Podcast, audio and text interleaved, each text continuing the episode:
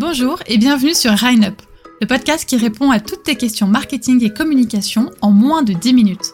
Je suis Sophie et je te partage des actions concrètes à mettre en place dès maintenant dans ton business. C'est parti pour l'épisode du jour. Le podcast est-il fait pour tout le monde? Vous avez toujours eu envie de passer à l'acte et de découvrir le monde du podcast? Ou à l'inverse, vous ne pensiez pas être intéressé par ce format et finalement vous commencez à vous poser des questions? Je vous comprends totalement. Ça fait quelques années maintenant que j'écoute des podcasts et j'ai longuement hésité avant de me lancer. J'en avais toujours eu un peu envie, mais je me posais des milliers de questions. Est-ce que le format plaît toujours? De quoi est-ce que je vais parler? Est-ce que j'intéresserai suffisamment les auditeurs? Puis j'ai décidé d'arrêter de me poser des questions et j'ai sauté le pas. Si vous vous demandez donc si le podcast est fait pour vous, vous pouvez déjà commencer par répondre à ces quelques questions. Est-ce que vous en avez envie? Alors oui, cette question a l'air un peu bête, mais elle est pourtant très importante. Est-ce que vous avez vraiment envie de créer un podcast? Ou est-ce que vous voulez le faire uniquement parce qu'on vous a conseillé de le faire parce que c'est le nouveau format à la mode ou euh, parce que ça plaît aux auditeurs en ce moment? Créer un podcast demande du temps et de l'engagement. De plus, ça rapporte rarement de l'argent directement. Bien qu'il ait les moyens de les rémunérer, ce n'est pas une action réellement rémunératrice. Alors si vous n'avez pas vraiment envie de le faire, ça risque de vous épuiser plus qu'autre chose. La seconde question que vous pouvez vous poser est est-ce que vous aimez le format? Est-ce que vous aimez bien écouter des podcasts? Ou en tout cas, est-ce que vous aimez enregistrer? Est-ce que vous êtes à l'aise dans la rédaction de texte ou dans l'improvisation? Acceptez-vous votre voix Alors pas de panique, si vous n'aimez pas votre voix ou si vous n'êtes pas totalement à l'aise avec le format, cela ne veut pas dire que vous ne devez pas vous lancer dans le podcast.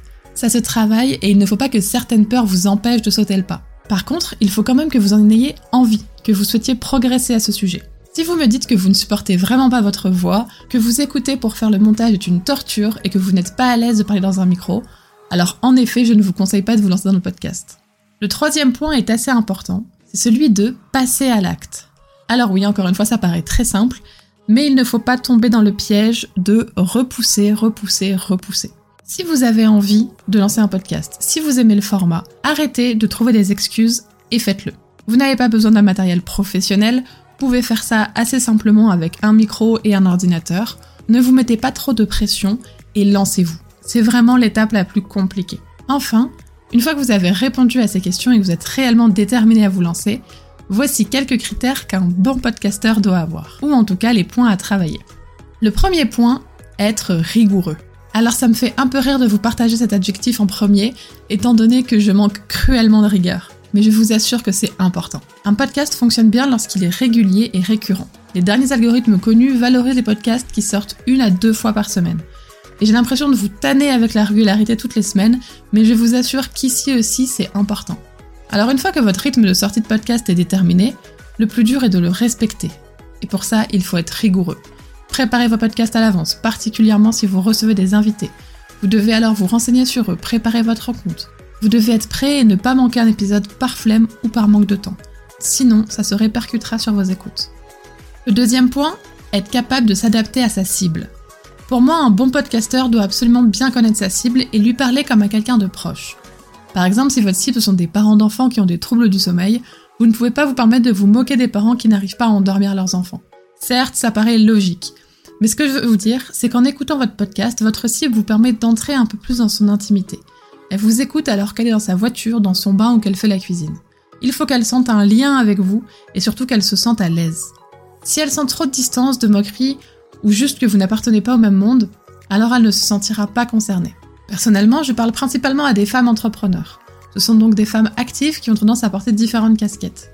Si demain je parle d'entrepreneuriat en disant euh, non mais de toute façon c'est facile, il n'y a que des faibles qui n'arriveraient pas à tenir leur business, manger équilibré, faire une heure de sport par jour et avoir une skincare routine parfaite, alors je pense que la plupart d'entre vous ne vous reconnaîtrez plus en moi ou en mon discours. Bon, si ça peut vous rassurer, au moment où je j'enregistre ce podcast, je suis encore en pyjama, mon repas était principalement composé de Smarties et il est 17h. Après, vous n'êtes pas obligé de vous retrouver dans cet exemple non plus. Troisième point, il faut être original. Alors pas de pression, je ne vous dis pas que votre podcast doit inventer un nouveau genre et que vous devez être révolutionnaire. Simplement, je vous conseille de trouver ce petit quelque chose qui fera la différence. Ça peut être par votre ton, votre manière de parler par exemple. Vous souhaitez faire un podcast sur la finance et ce domaine est habituellement traité de manière très sérieuse, alors tentez d'être plus détendu avec quelques touches d'humour. Vous souhaitez faire un format interview pour présenter des entrepreneurs? Allez écouter les podcasts déjà réalisés et posez des questions différentes ou de manière différente. Sortez des sentiers battus. Je sais qu'il existe des dizaines et dizaines de podcasts marketing en France. Pour faire la différence, j'ai décidé de répondre à une question en moins de 10 minutes. Ce n'est pas révolutionnaire, mais ma cible apprécie cette différence.